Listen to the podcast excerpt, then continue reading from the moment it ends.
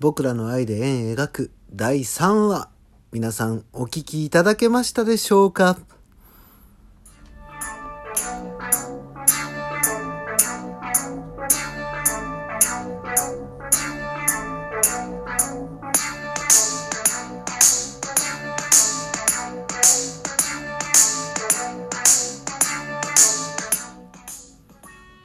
はい、ビュートです。どうぞよろしくお願いいたします。えー僕らの愛で円描く、えーラジオトーク、ラジオドラマ部のですね、旗揚げ記念作品となっております。こちらの第3話がですね、先ほど、えーアップされまして、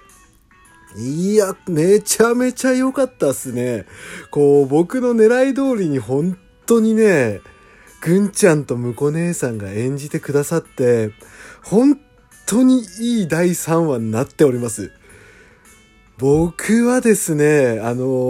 ー正直なところここまでのクオリティになるとは思ってなかったです。はい。で、まあ、いつもの通りですね、この第3話のですね、裏話というところを少しお話ししていこうと思ってるんですけども、まあ、とにかくもかっこいい。かっこいいというかもうすごい。もうこの一言しか出てこないっすね。びっくりしました。ここまでかと。そう。で、第3話なんですけども、えーサブタイトルがですね、ラビニアっていう、まあこのね、ラビニアっていうのがどういうものなのかっていうことなんですけども、これあの、Google とかで調べていただけるとすぐ出てくるとは思うんですが、なかなかね、こう、シェイクスピアの作品の中でも、こう、なんて言ったらいいんですかね、悲劇的な作品になってるんですよ。まあそのラビニアっていうね方がいらっしゃるんですけどもまあ悲劇的な女性なんですよねすごく。でこのサブタイトルをですねつけるにあたって実はですねまあ僕とぐんちゃん2人でですねこの原作者と脚本家の間でですねいろいろ、まあ、サブタイトルつける時に揉んでましてで一番ねサブタイトルつけるのが難しかったのがこの第3話なんですよ。っていうのがですね今後の展開をこう考えながらサブタイトルをつけていったわけなんですけども今後にねすごくつながるシーンなんですよ実はこれ。ねただただ婿姉さんがもう素敵っていうねだけの第3話ではないんですよ実は。この後にね、まあ配信ずっとね、聞き続けてくださる方は、あ、そういうことだったんだっていうのがですね、隠されてる。これがね、ラビニアっていうタイトルなんですよ。まあこのラビニアっていうもの自体がもうそもそものね、一つの伏線になってたりもするんで、まあぜひぜひね、あのー最後の方まで聞いていただきたいなと思うんです。で、えーこの第3話を書くにあたってですね、まあ僕自身ね、その第1話、第2話とかってあんまり区切りをつけないで書いてるんですけど、このシーンを書いた時ですね、あの一番思ったのが、愛児の人間らしい部分っていうのを少し書きたいなと思ったんですよね。で、その人間らしい部分っていうのはどういう時に出るかなって思ってて、で僕のたどり着いた結論っていうのがやっぱりその大切な人と一緒にいる時っていうところだったんですよ。でそうなってくると、えー設定上ねこの愛児と未知がお付き合いしてるっていう関係性なのでまあこの2人がね一緒にいる時の話を書けたらいいなと思ってですね、まあ、書い書かせていただいたわけなんですよ。で、その内容についてはですね、これ完全に僕の趣味でございます。完全に僕の趣味なんですよ、これ実は。というか、僕自身がですね、あのー大体自分のね、まあ今彼女とかいないですけど、その恋人とかと一緒にいる時は大体あんな感じになります。何の暴露してんだお前っていう話なんですけど。そう。で、まあ、愛知って、その第1話、第2話とかね、出てる時になんですけど、これ、あんまり人間性っていうものを感じさせないようなね、キャラクターなんですよ。まあ、ぐんちゃんの演技がね、すごくいいので、本当にもう人間味があまりないようなキャラクターっていう形でね、あの、進めていったんですけど、ここでね、人間らしさが出てくることによって、今後の展開っていうのが結構ね、大きく変わってきたりするので、うん、いや、今回本当にね、ぐんちゃんとむこ姉さんよくやってくれたっていう感じです。すごい。いやね、あのー、また、むこ姉さんのね、演技が最高なのよ。本当に。もう手放しでもうベタ褒めされさせていただきますけども、本当にね、素敵だった。あの道は。